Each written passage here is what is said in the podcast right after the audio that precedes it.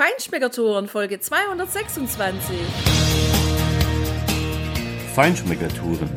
Der Reise- und Genuss-Podcast für Menschen mit anspruchsvollem Geschmack von Bettina Fischer und Burkhard Siebert.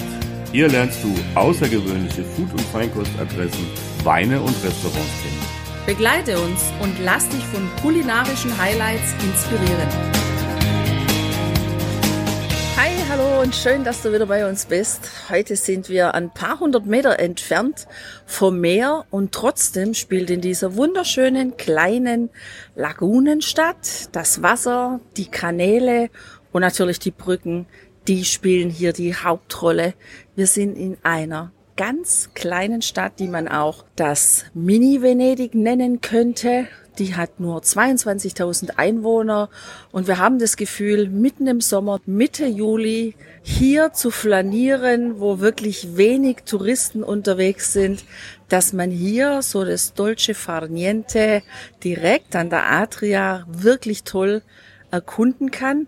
Es gibt in dieser Stadt Fische, die eine Hauptrolle spielen.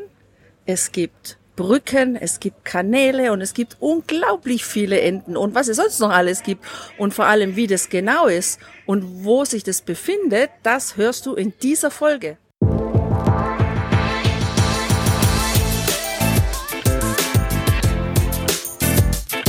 Amaro Montenegro, der vielseitige Kräuterbitter aus Bologna. Das ist der Sponsor dieser Podcast-Episode.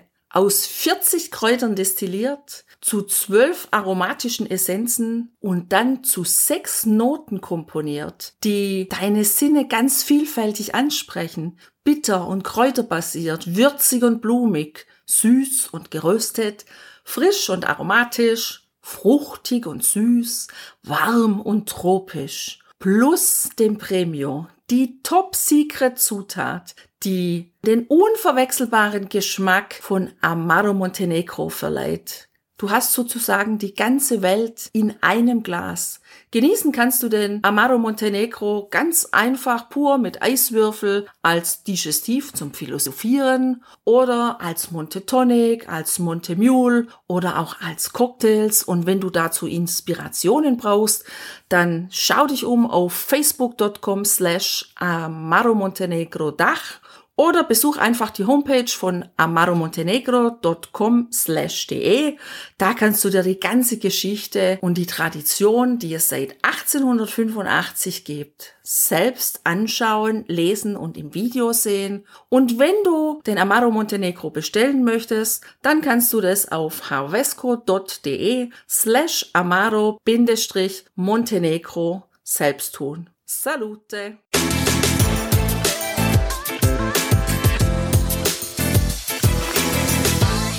Ja, tatsächlich, Tina. Wenn du Venedig kennst und wie überlaufen es so die letzten Jahre war, wo wir dort auch waren und das letzte Mal ist ja tatsächlich auch schon hm, zwölf Jahre her. Auf jeden Fall ist das hier der gelungene Gegenpol, weil du hier wirklich in aller Seelenruhe an diesen kleinen Kanälen herumspazieren kannst, den einen oder anderen Blickwinkel für dein Fotomotiv auswählen kannst und einfach, ja, das kleine Städtchen genießen. Es ist total ruhig, total angenehm. Es hat so ein Mini-Zentrum, sage ich mal, wo ein paar schöne Lokale sind, die ja mit so alten schmiedeeisernen Verandadächern und, und Terrassen, die halb über den Kanal gebaut sind. Auf der anderen Seite, da wo du laufen kannst, stehen natürlich auch jede Menge Tische unter Sonnenschirmen und ja, es sitzen nur wenige Leute hier. Es ist ehrlich richtig ruhig und angenehm. Und wir haben hier einen super schönen Crodino im Glas, ein kleiner Mittagsaperitif mit ein paar Chips und ein paar sehr guten eingelegten Artischocken und ein paar Pepperoni. Also für dich zur Info, wenn du nur wirklich einen kleinen Happen willst, dann bestell einfach in irgendeiner Bar oder in irgendeinem Restaurant ein Aperitivo, einen Crodino, einen Martini, einen Weißwein, irgendwas und du kriegst auf jeden Fall dazu Chips oder Nüsse oder so kleinere Sachen dazugestellt und hast ja schon mal einen wunderbaren Opener für deinen Magen. Im Hintergrund hast du wahrscheinlich jetzt das Geschnatter der Enten gehört, die hier am kleinen Kanal sich draußen und drinnen im Wasser gemütlich gemacht haben und manchmal macht's Platsch und es hüpft eine Ente rein zu den zahlreichen kleinen Fischen, die hier in den Kanälen schwimmen. Und könnte ich jetzt um die Ecke blicken, dann würde ich direkt auf das Wahrzeichen dieser Stadt blicken, eines der Wahrzeichen dieser kleinen Stadt, nämlich die Tre Ponti. Also das sind drei Brücken, die über die drei Kanäle gehen und das ist ein wunderschönes Fotomotiv, sowohl von unten fotografiert als auch natürlich von oben, wo man dann einen Blick hat über die drei Kanäle, über die drei Häuserfronten, die breiten und weniger breiten Fußgänger, Gehwege und manchmal sieht man auch auf den Gehwegen tatsächlich Autos stehen. Also die Einheimischen, die dürfen hier in die Innenstadt auch mit den Autos zu ihren Häusern fahren, aber ansonsten ja, ist hier einfach der Fußgänger hat hier Priorität und vielleicht noch der Fahrradfahrer. Jedenfalls ist es total schön hier. Ja, tatsächlich. Also ich würde, glaube ich, hier auch gar nicht mit dem Auto auf diese schmalen Stege fahren. Guck mal auf unseren Blog. Da haben wir natürlich auch ein Bild von einem Auto, der von seinem Parkplatz vor seinem Haus quasi über eine ganz enge Brücke fährt, über diesen Kanal. Da hat er echt langsam tun müssen, dass das alles gut funktioniert hat. Und dann hast du natürlich keine Leitplanken oder sonst was, sondern ja, du fährst mit dem Auto in den Kanal oder wenn du ein Aperitivo zu viel hast, dann fällst du auch gern mal ins Wasser. Also da musst du aufpassen. Und es gibt hier auch ein ganz tolles Museo del Delta Antico heißt es, also ein Museum, in dem du die Entstehungsgeschichte dieser Stadt von den Anfängen in der Römerzeit bis heute quasi nachvollziehen kannst wie sich das hier in diesem Po-Delta-Gebiet entwickelt hat. Es war ja auch mal eine ganz bedeutende Handelsstadt und ein bedeutender Hafen hier an der Adria. Würde man heute gar nicht mehr so vermuten, dieses kleine Städtchen. Aber damals war das natürlich richtig viel. Und dieses Museo del Delta Antico befindet sich übrigens in einem alten Krankenhaus der Stadt. Das Portal, Tina, hat mich eher an so einen Tempel erinnert, ne? mit riesigen großen Säulen. Und ich glaube, das neue Krankenhaus ist heute gerade gegenüber, weil da haben wir ja auch so ein paar Krankenschwestern rumlaufen sehen. Interessant ist auch die Entstehungsgeschichte dieses kleinen Ortes Comacchio, denn ursprünglich war der Ort auf 13 separaten Laguneninseln gebaut und erst im 19. und 20. Jahrhundert wurde das dann sukzessive trockengelegt und das ist genau das, was man hier heute als Flair sieht und spürt, die Zusammenlegung dieser Inseln und das ist wirklich schön zu erkunden. Man braucht da vielleicht einen halben Tag, um sich wirklich einen schönen Eindruck von diesem Städtchen zu machen. Aber selbstverständlich kann man auch einen ganzen Tag hier mühelos verbringen und das Flair so richtig genießen. Wir sitzen hier übrigens in der Trattoria da Meliccia und ich habe hier die Karte vor mir. Das ist eine kleine überschaubare Karte, was es aber nicht uninteressant macht und vor allem hat es da halt viele Meeresgerichte drauf oder einige Meeresgerichte drauf. Äh, Fritto Misto di Mare gibt's hier, dann gibt's Kotze, also Miesmuscheln. Es gibt Fettuccino alle Vongole, also Nudeln mit Muscheln. Und es gibt vor allem das, was hier an Fisch die Hauptrolle spielt. Und das ist Anguilla. Zu Deutsch der Aal. Ja, und das ist tatsächlich erstaunlich, finde ich, weil das ist ja schon was Besonderes und ein besonderer Fisch. Aber Aal spielt hier tatsächlich in der Cucina Lagunara, die es hier gibt, also in der Lagunenküche, tatsächlich die Hauptrolle. Und es gab auch mal eine richtig große Manufaktur, die kurz vor den Toren der Stadt liegt und wo früher in wirklich großem Stil Aal verarbeitet wurde, mariniert wurde, geräuchert wurde, in Dosen verpackt wurde und heute ist das ein kleines Museum, was auch ein bisschen die Geschichte über Comacchio selbst erzählt und natürlich insbesondere über den Aalfang, der hier ja eine große Rolle gespielt hat und zum Teil wahrscheinlich noch eine Rolle spielen wird. Dieses, dieses kleine Museum ist wie gesagt vor den Toren der Stadt. Dort kannst du heute auch ein paar Souvenirs und Mitbringsel erwerben und, und eben etwas über die Geschichte des Aalfangs erfahren. Ich glaube, die Ente im Hintergrund, die schnattert und pflichtet dir bei über all das, was du gerade erzählt hast. Die hat immer dann den Einsatz, wenn du auch angefangen hast zu reden. Jetzt hat sie sich wieder beruhigt. Offensichtlich war sie zufrieden mit dem, was du erzählt hast. Ja, das finde ich auch echt enorm, dass es hier deutschsprachige Enten gibt, die tatsächlich verstehen. Aber ich glaube, die haben eher ein bisschen Stress dann, dieses Enten-Ehepaar. Oder vielleicht schwimmen auch alle, die von unten an ihren Füßen rumknabbern und sie geben halt ihrem Unmut darüber Luft. Fisch und Getreide gehört in der Emilia-Romagna auf jeden Fall zusammen. Sowieso interessant, dass wir ja hier eben ein paar hundert Meter vom Meer entfernt sitzen. Trotzdem gehört dieses kleine Städtchen zur Provinz Ferrara und in die Region Emilia-Romagna. Und warum Fisch und Getreide hier eine super Kombination sind. Das ist auch was, was wir auf der Herfahrt jetzt hier gesehen haben. Das ist eine zweispurige Schnellstraße, also keine Autobahn. Hm, teilweise nicht ganz so gut gerichtet. Also wenn man da so mit 80, 90 Sachen unterwegs ist, dann reicht es auch wegen den Schlaglöchern. Und gerade so jetzt Mitte Juli haben wir gesehen, wie ganz frisch diese riesigen Getreidefelder abgeerntet wurden, wie überall alles in einem wunderschönen Braun. Die Felder liegen in einem hellbraun und vor allem hunderte von Strohballen überall auf den Feldern warten, bis sie dann aufgenommen werden, abtransportiert werden. Das ist ein richtig schönes Bild. Und was man eben auch sieht, ist diese riesigen Felder, diese Flächen an Maisfeldern, an Maisanbau, weil hier auch die Polenta immer noch eine richtige Rolle spielt. Also sowohl natürlich da oben am Gardasee in Verona, aber eben auch hier. Und es passt auch gut.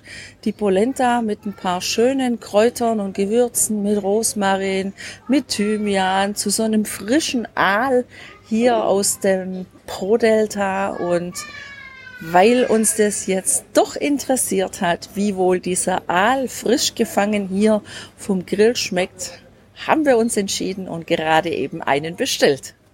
Und da ist er auch schon, unser Anguilla Eiferre, der Aal vom Grill, aber nicht vom Holzkohlengrill, sondern eben von diesem großen Stahlgrill, diese große Kontaktfläche, auf der ja wunderbar Scampis und sowas ähm, gegrillt werden können und auch tolle Grillaromen entfalten und die hat unser Aal hier auch mitgebracht. Ich muss sagen, also sehr ansprechend schon serviert. Der Fisch selber ist rund 40 Zentimeter lang und wurde uns hier auf einem ja, schönen Holzbrett gebracht.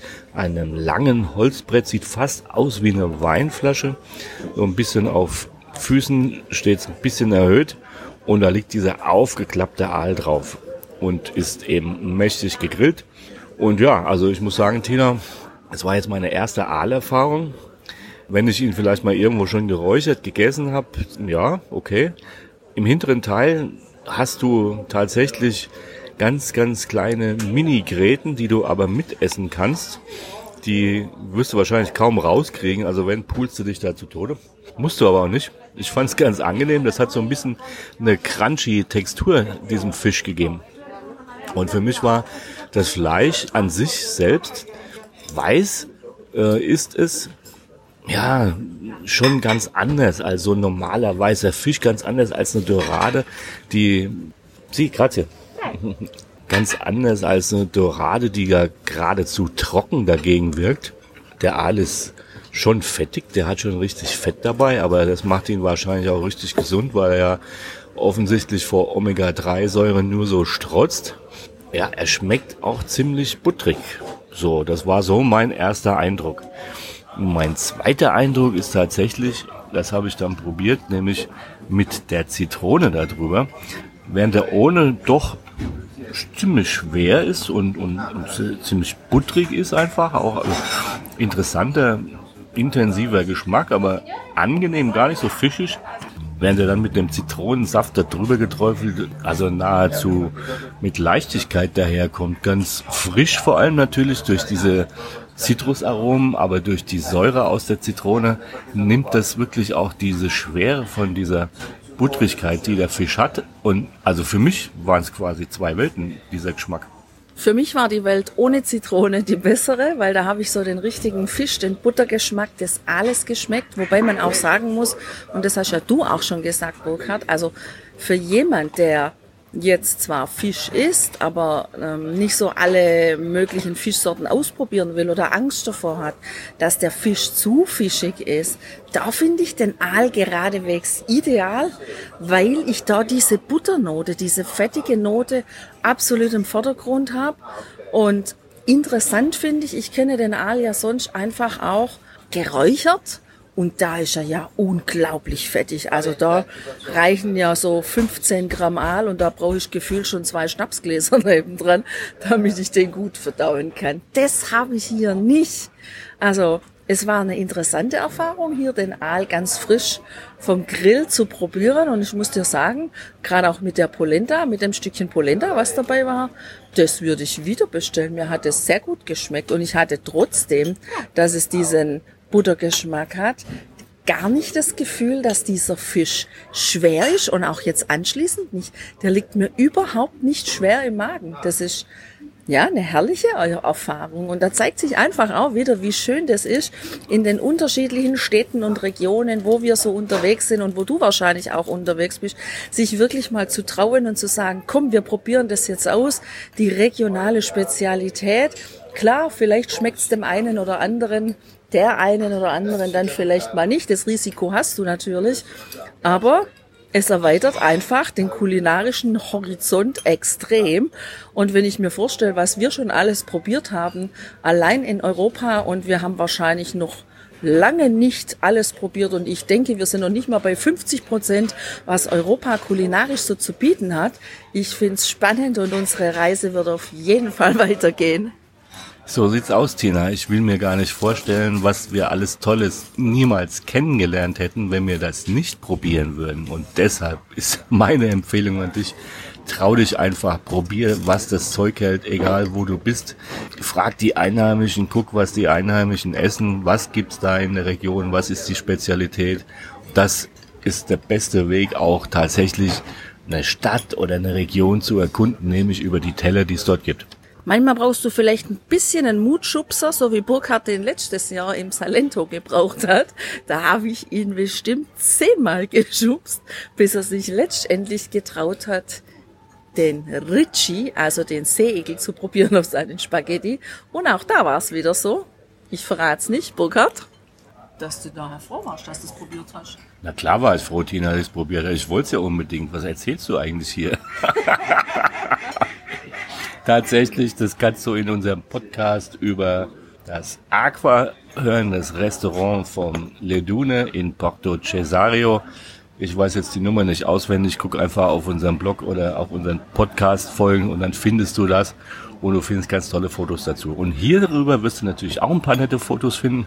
Vielleicht schaffen wir es noch, Tina, einen kurzen Abstecher an den Strand zu machen, um das hier zu vervollständigen, weil natürlich gibt's hier auch einen kleinen Lido, einen kleinen Strand, der hier zu dem Ort gehört, wo du dir es insgesamt super gut gehen lassen kannst und viel, viel stressfreier als in manch anderen touristisch etwas frequentierteren Regionen oder Städten dieser Welt erleben kannst. Hier wurden gerade die Enten gefüttert hinter uns. Das hörst du auch im Geschnatter mal wieder. Die sind jetzt aber ziemlich satt, habe ich das Gefühl. Wir wünschen dir auch wie immer ganz viel Spaß beim Genießen, immer was Leckeres auf dem Teller und im Glas und verabschieden uns für heute, für jetzt, für den Moment aus Comacchio am Mare Adriatico. Ciao. Arrivederci, ciao.